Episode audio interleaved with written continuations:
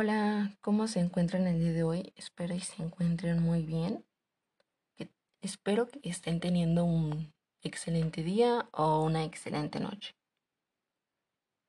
El día de hoy decidí hablar sobre platillos mexicanos o antojos mexicanos. Esta comida tan exquisita que te hará agua a la boca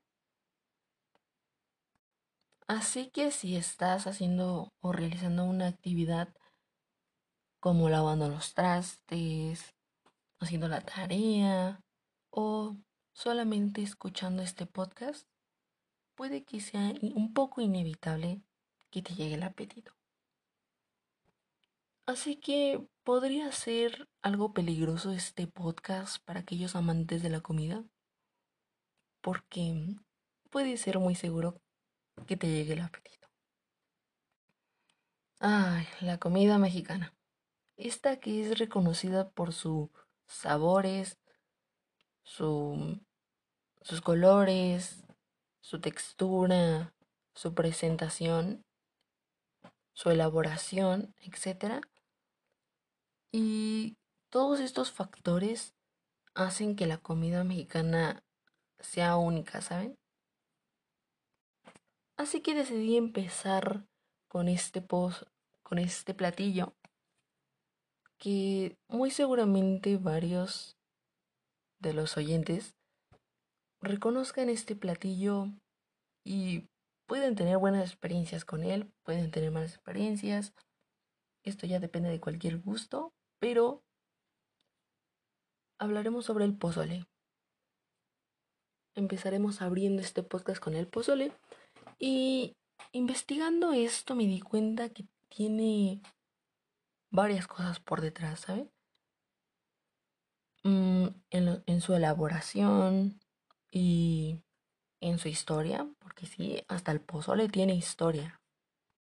Supongo que en su elaboración podrías ser que ya sabes cómo prepararlo, o tu mamá, pero si no sabes, hay muchos videos en YouTube que te explican de diversas variedades de pozoles. Así que en eso supongo que no hay tanto problema. Pero hoy nos enfocaremos en su historia, en lo que lleva y un poco de su aderezo. Así que, si no sabías, este platillo tiene registros desde la época prehispánica, el cual era preparado por los antiguos aztecas quienes utilizaban la carne de cautivos para la realización de este mismo. Por supuesto, actualmente ya no se utiliza esta carne, sino la de pollo o la de puerco. El pozole es un caldo con granos de maíz y dependiendo de la región puede ser blanco, verde o rojo. Sin embargo, al menos existen unas 20 variedades de pozole. Asimismo, este se puede servir con pollo, trozos de carne de cerdo, chicharrón, espinazo de cerdo y camarones. Este se adereza con lechuga, rábanos, aguacate, limón, chile piquín o el orégano. Se puede acompañar con tostadas, frijoles refritos, crema y queso rallado. Pero esto ya es depende de gustos. Así que... Ahora pasaremos al mole. Este tiene orígenes en el mundo prehispánico y se ofrecía como ofrenda para Moctezuma. Este era el emperador del Imperio México. Este aproximadamente tiene una variedad de más de 100 moles. Sí, 100 moles. Pero el más típico es el mole negro. Este se caracteriza, por tener muchos ingredientes, entre los que destacan es el chocolate, almendras y al menos cuatro variedades de chile, pasitas, chipotle, mulato y ancho. El mole es una salsa que acompaña al pollo o el guajolote. El más popular es el mole poblano, que proviene de Puebla, como su nombre ya lo indica. En cada estado este platillo puede variar. Ahora pasaremos a las enchiladas. De tan solo pensar en ellas se me hace agua la boca. Me encantan las enchiladas. En verdad, ¿cómo no probar este platillo si es un platillo riquísimo? Y la verdad no te debes perder. Su origen dada a las civilizaciones precolombinas de Mesoamérica y algunos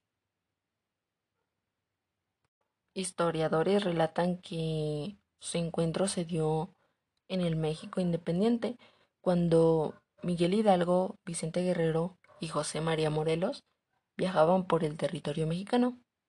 La preparación de las enchiladas está hecha en base de tortilla fría, frita, y se rellenaban con pollo. Se cubre con salsa ya sea roja o verde y se acompañan con cebolla, crema y queso. Ahora pasaremos a los chiles en nogada. Los chiles en nogada fueron hechos para conmemorar las fiestas patrias, pues una leyenda cuenta que para celebrar la independencia de México, unas monjas prepararon un alimento que llevará los colores del ejército, verde, blanco y rojo. La receta de los chiles en nogada estaba pensada en base de un chile poblano y de relleno podría ser carne de cerdo o res, acompañado con jitomate, cebolla, ajo, frutas de estación, nueces, almendras, piñones y diversas especias. Se acompaña de una salsa hecha de nueces de Castilla y al momento de servirlo se adorna de perejil y granada. Por el momento, al ver este platillo se puede apreciar los colores de la bandera, además de que es una mezcla de fusiones de la cultura, pues la granada fue un fruto traído por los españoles en los tiempos de la colonia. Pasaremos ahora a la cochinita de cochinita pibil. Disculpen si no lo pronuncié bien. Este platillo proviene del estado de Yucatán y se prepara con carne de cerdo,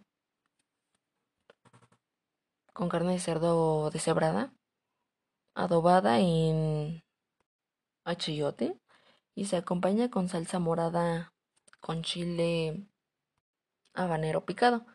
El picor del habanero y la acidez de la cebolla morada son un manjar para el paladar que le da un toque único a la cochinita pibil. Se puede servir en panuchos o en tortilla.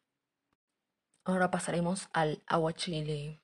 Se dice que es originario de Sinaloa un estado cuya principal frontera es la costa del Pacífico mexicano. Este platillo es famoso por su picor debido al tipo de chile que se usa para prepararlo. Básicamente es un caldo elaborado con frutos redondos y pequeños que se dejan secar y marinar junto con chiles, disculpen si no lo pronuncio bien, chiltepines que se absorban, que absorben su sabor y picante característico. Sus ingredientes principales son el camarón, cebolla, pepino, limón, agua y por supuesto el chile. Sin embargo, existen tres tipos diferentes que dependen de la región donde sean. Este, existen el tradicional de Sinaloa, el mestizo con agua, y, agua, sal y pimienta, y el contemporáneo que mezcla diferentes ingredientes y colores y se puede degustar en cualquier región de México. Pasaremos al cóctel Vuelve a la vida. Su nombre hace referencia a la resurrección de Jesús de Nazaret, ya que es consumido más en todo en épocas de cuaresma. Es preparado de maneras distintas, dependiendo del estado donde se haga, pero como factor común contiene langostinos, camarones, ostiones y pulpo. Realmente admite cualquier tipo de fruto de mar o marisco. Es más popular en Veracruz, donde además de los ingredientes antes mencionados, lleva erizo, lo que contiene en un platillo típico de México, exótico y afrodisíaco. Ahora pasaremos a los huevos rancheros. Es un desayuno tradicional de los jornaleros en los ranchos de todo México, pero gracias a su sabor y simplicidad tiene reconocimiento internacional y en cualquier parte del mundo se les conoce.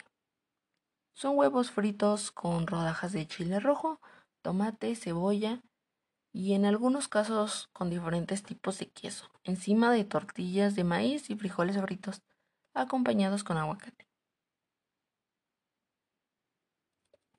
Ahora iremos hacia el guacamole.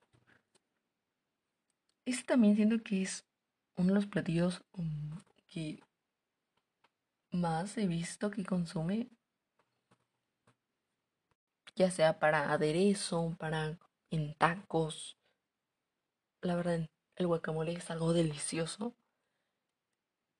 Y quizás no sea un platillo típico de México en sí. Es decir, es una de las salsas de un plato, pero gracias a su, a su versatilidad y sabor, es necesario ponerla en esta lista. Es tan universal que sirve para salsear cualquier tipo de comida, desde unos totopos hasta un pedazo de carne. Tiene como ingredientes base el aguacate, como ya dice su nombre, y el chile verde o serrano, ambos componentes originarios de nuestro país. Además, es tan antigua en su historia, se remota a la época precolombiana. Precolombina.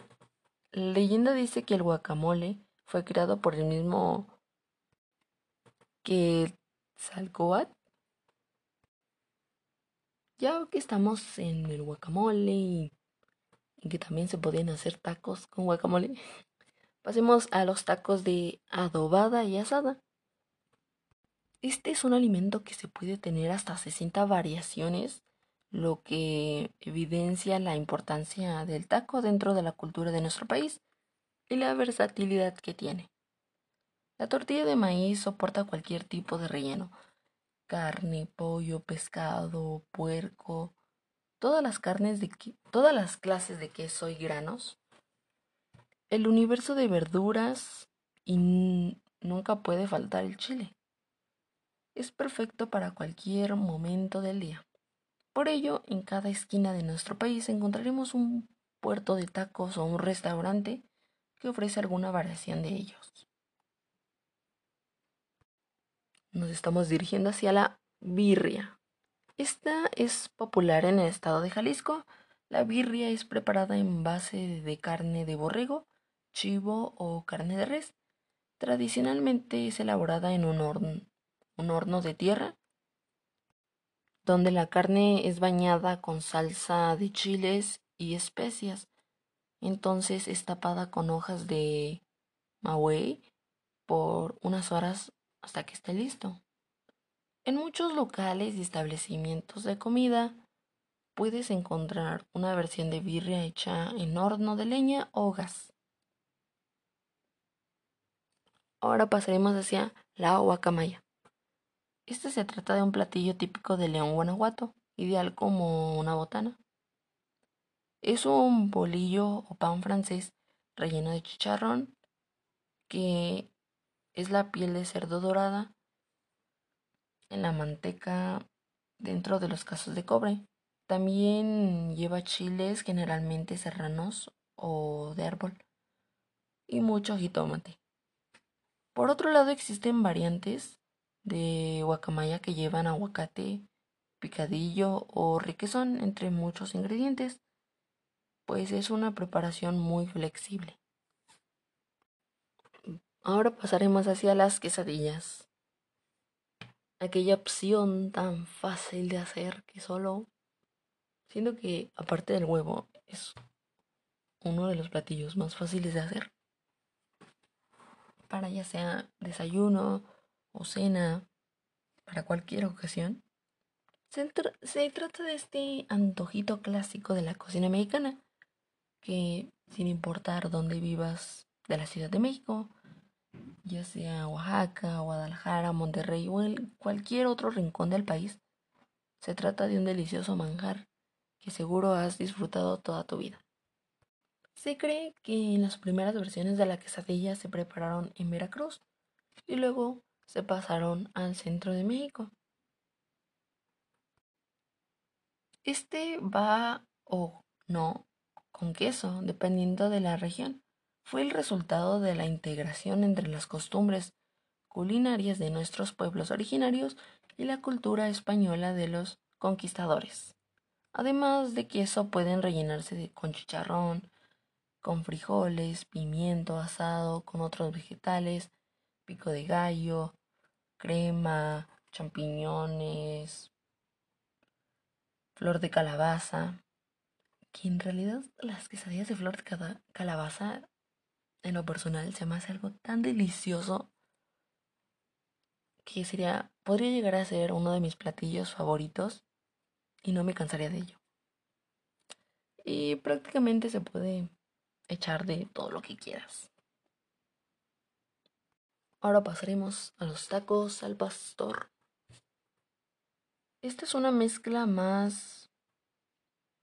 Podría ser que sea una mezcla de las más placenteras y deliciosas entre los platillos típicos de México, que genera una explosión de sabores inigualable. Desde la década de los 20, con la llegada de inmigrantes liban libaneses a México, este plato está presente en la gastronomía del país. Es una especie de tradicional libanés que incluye generalmente vinagre, carne de cerdo, distintas especies típicas de México y por supuesto tortilla de maíz.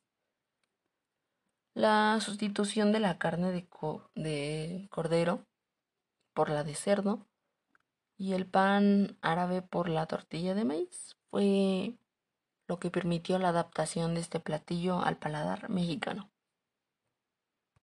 Ahora iremos a los chiles rellenos. Está formado por piezas enteras de chile que son asadas en lumbre o utilizando un comal. Una vez asados, son pelados y se extraen las semillas se rellenan de distintos ingredientes dependiendo de la región y las preferencias del chef. A los comensales. Un poco de sus variaciones de este platillo podría ser el chile relleno de queso en caldillo de jitomate, chile relleno de camarones y flor de calabaza, chiles rellenos de frijol y queso envuelto en tocino, chiles jalapeños rellenos de atún, y por supuesto chiles en nogada.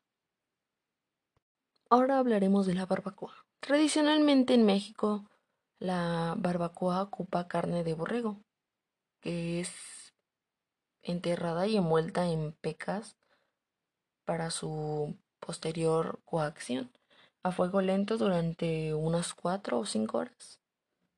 Está preparada, esta preparación ideal tanto en banquetes de celebraciones especiales como para una rica comida en fin de semana. Suele servirse junto a tacos y picadillo de cebolla y otros vegetales. También resulta ideal acompañarla en humeante y delicioso consomé de garbanzo. La barbacoa es reconocida como un platillo típico de Hidalgo que, se ha, extendido su, popularidad en todo México. No, no obstante, algunas referencias históricas atribuyen a su origen a Michoacán.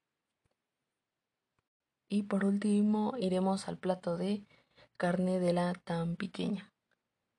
Es una receta fácil, es una receta de fácil preparación y como buen ejemplo de platillos típicos de México, de excelente y particular sabor. Este platillo fue creado hace más de 80 años en un restaurante de la Ciudad de México, en honor a Tampico, Tamaulipas. Que es el lugar de origen de sus chefs y propietarios, los hermanos José y Fidel Loredo. La carne de tampiqueña se prepara con tiras de, de aguayón muy delgadas y sin aplanar. Y lleva usualmente chiles anchos y tomates, queso, aguacates y limones, entre otros ingredientes que también son muy populares en otras preparaciones de nuestra gastronomía. Bueno, espero y les haya gustado y también que se les haya antojado alguno de estos platillos. Si no conocías alguno y sientes curiosidad por alguno, no dudes en experimentar y sacar tus habilidades culinarias. Así que nos vemos en otro podcast. Adiós.